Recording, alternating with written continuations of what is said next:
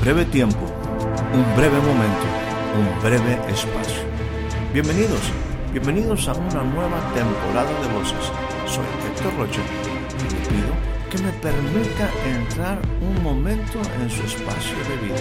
Durante los siguientes minutos deseo tratar temas que puedan ser significativos y aporten valiosa información para el desarrollo integral de su vida. Bienvenidos una vez más a nuestro espacio de voces.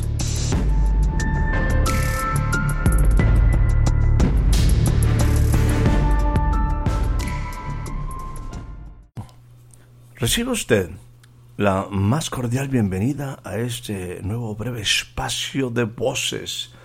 El día de hoy estaremos considerando como una escritura central la que se encuentra en el Evangelio según San Marcos capítulo número 2 y estaremos leyendo a partir del versículo número 3.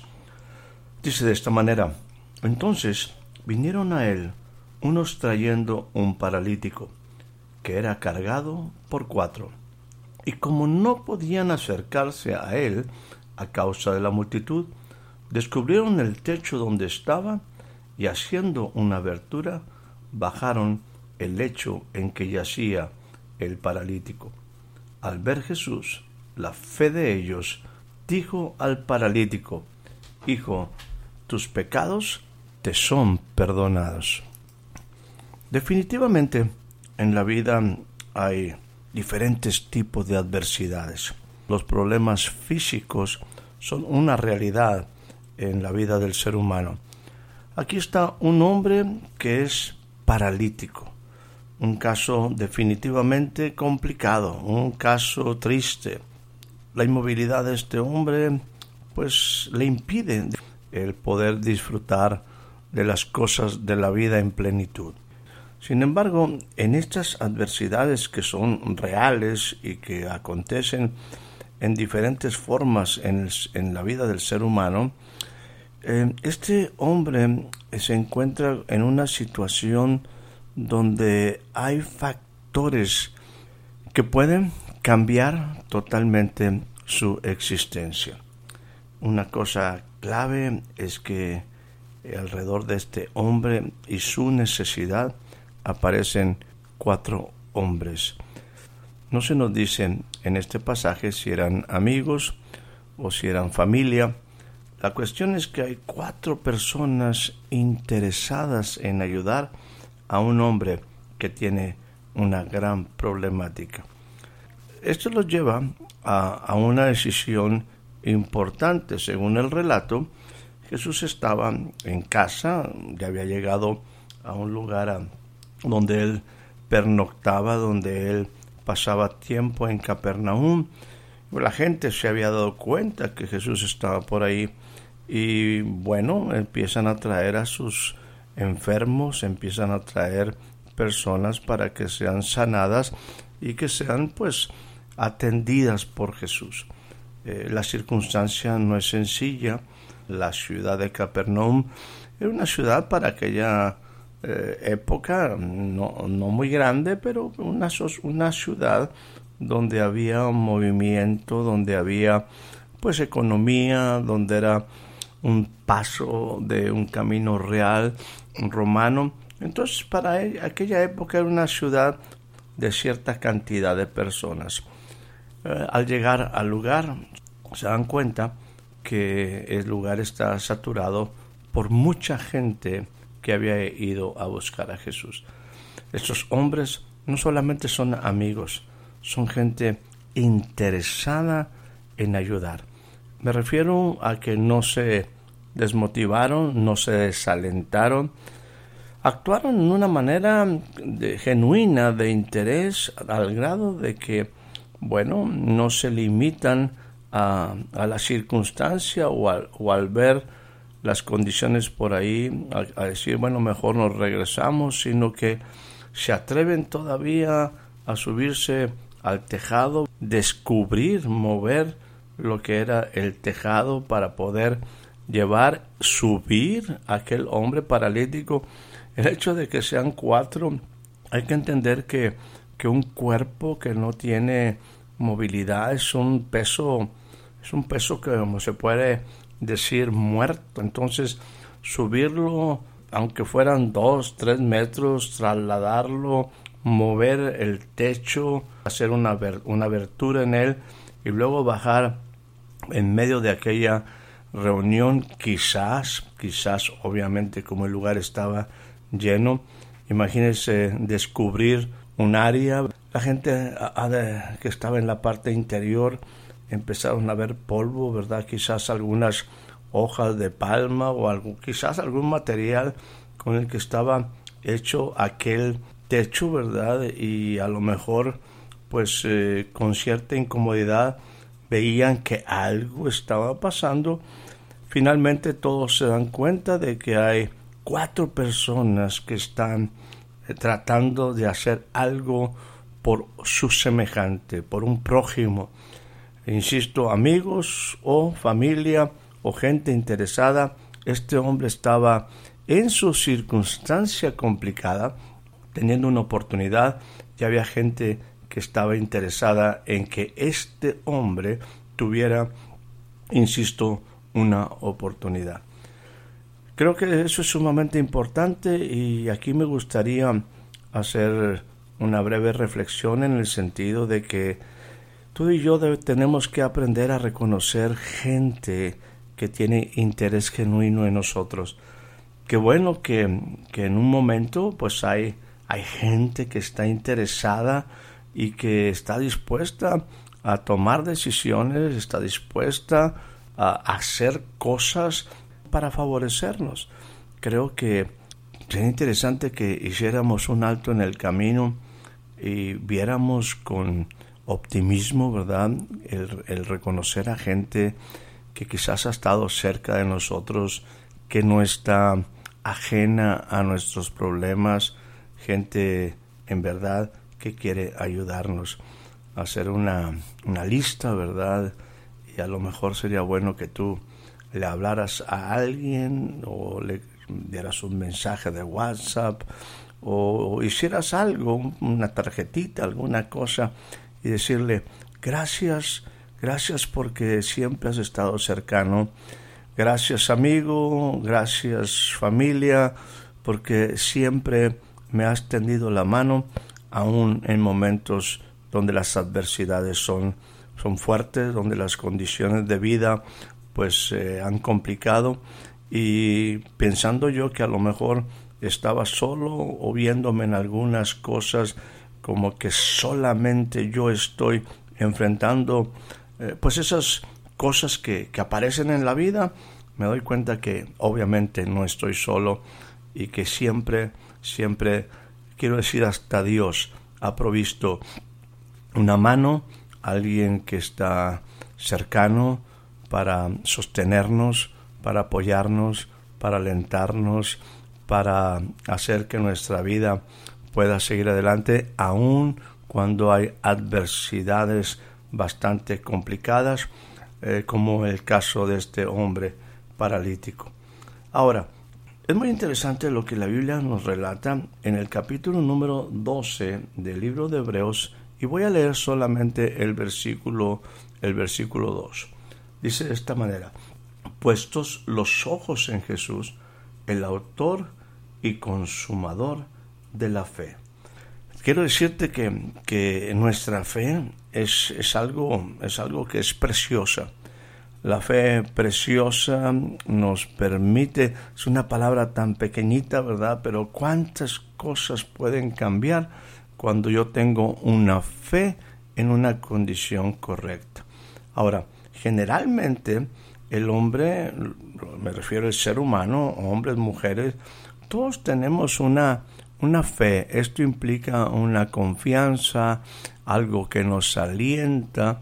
Pero déjame decirte que, que este pasaje que acabo de leer, el escritor define algo que es sumamente importante y clave.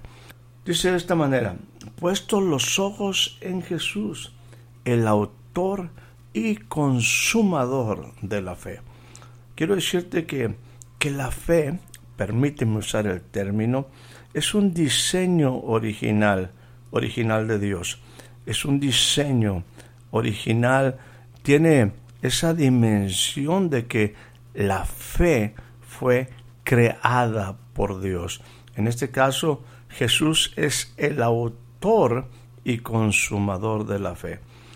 Insisto que nuestra fe eh, hoy en día, ¿verdad? Muchas cosas entran en esta dimensión de fe, pero aquí la variable es que la fe de Dios, la fe de Jesús, la fe que Él es autor, no solamente es autor y la deja en el aire, sino que Él es consumador, consumador de la fe. Quiere decir esto que cuando en, en esta dimensión de fe de Jesús, de Dios, cuando Él es autor, no deja la fe a la deriva, no deja la fe en el aire.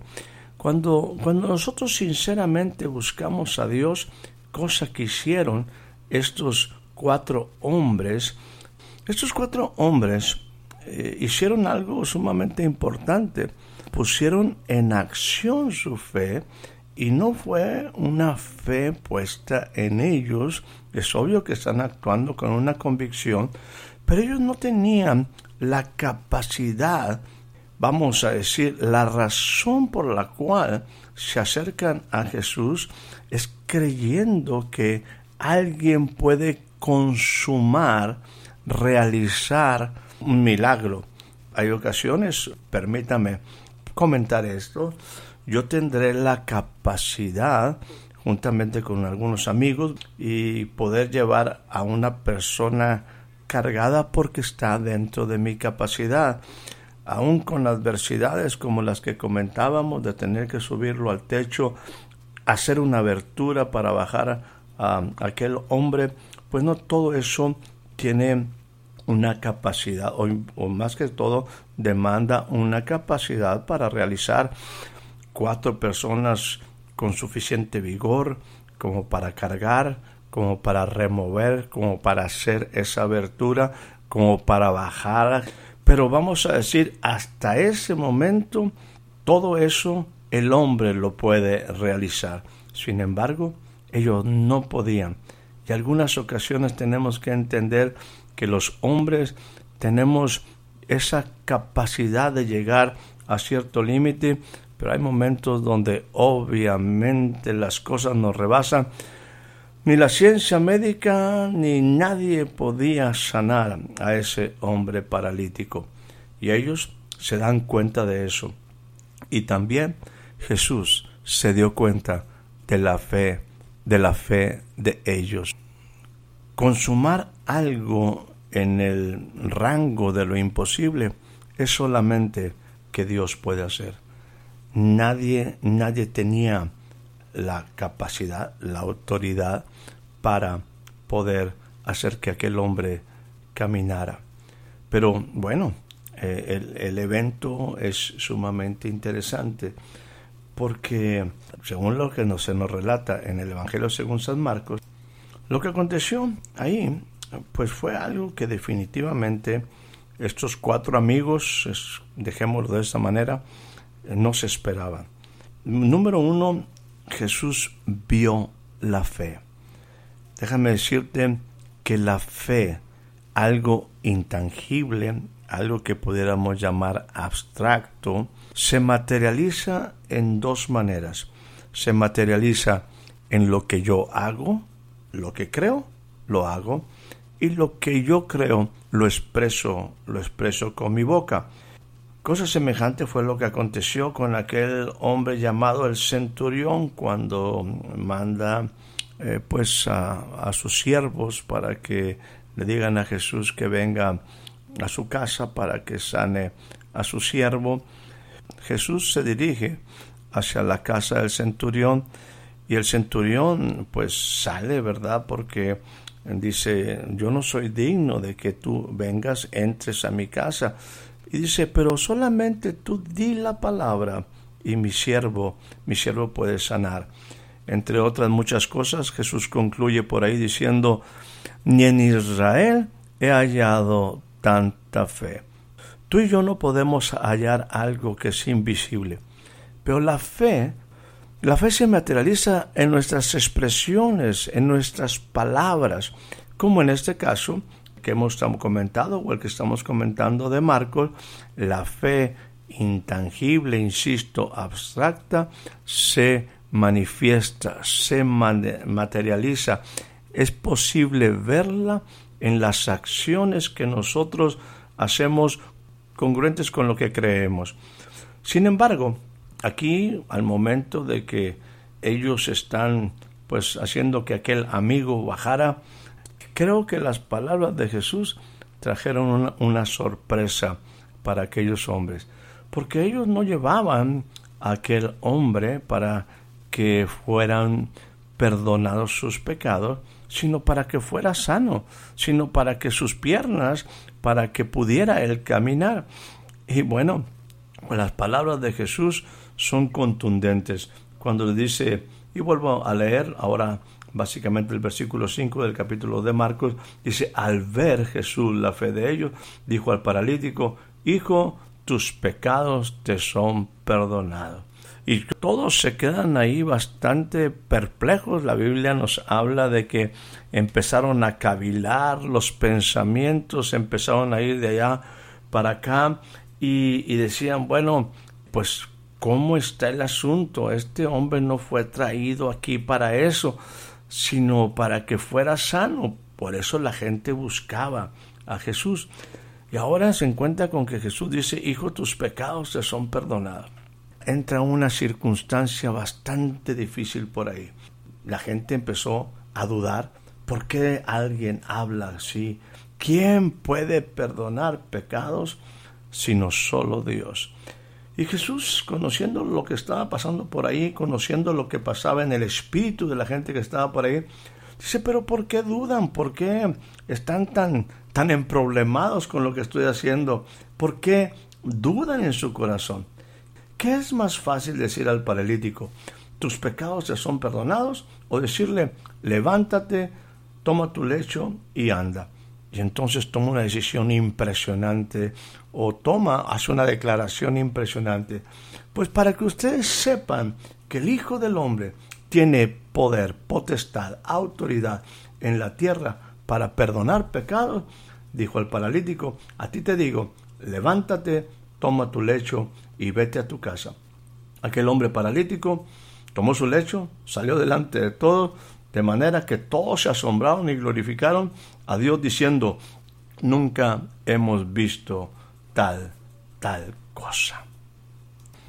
Permítame ir concluyendo diciendo que es maravilloso el saber que siempre habrá personas interesadas en nosotros esos cuatro hombres tomaron una decisión correcta y llevaron a aquel hombre emproblemado a la persona correcta. Déjame aquí plantearte lo siguiente. Las circunstancias de este hombre paralítico tuvieron este elemento donde no estaba solo porque había personas que deseaban ayudarle, personas que estaban al pendiente. Pero otro elemento clave y determinante fue que en su adversidad, en su circunstancia complicada, en su condición difícil, estaba la persona de Jesús. Él podía ser más allá de lo que él pensaba que era su necesidad, de lo que él pensaba que era su problema más grande. Jesús siempre empieza por lo que es más importante para el hombre, la sanidad que el hombre necesita para poderse reconciliar con Dios. Jesús sabía lo que estaba hablando. Él mismo iba a ofrecerse para pagar por los pecados de ese hombre, como para pagar por los tuyos y por los míos. Por eso, lo que Jesús sabe es que ese hombre necesita, primero, que la sanidad física, el que sus pecados fueran perdonados. Y ahí estaba Jesús. Y fue a la raíz del problema, a lo más importante que ese hombre necesitaba, que era el perdón de sus pecados. La sanidad solamente fue una consecuencia de lo que Jesús quería mostrar con la autoridad que él tenía.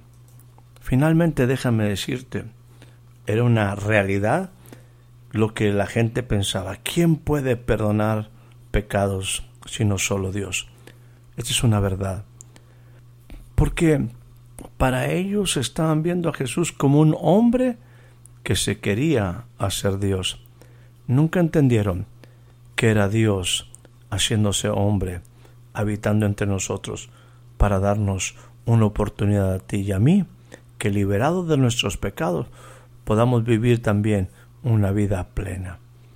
Amigo, amiga, yo te digo que es sumamente importante que tengamos gente en derredor cuando los tiempos son difíciles, pero es trascendente que Jesús esté cerca para darnos una oportunidad de vida verdadera.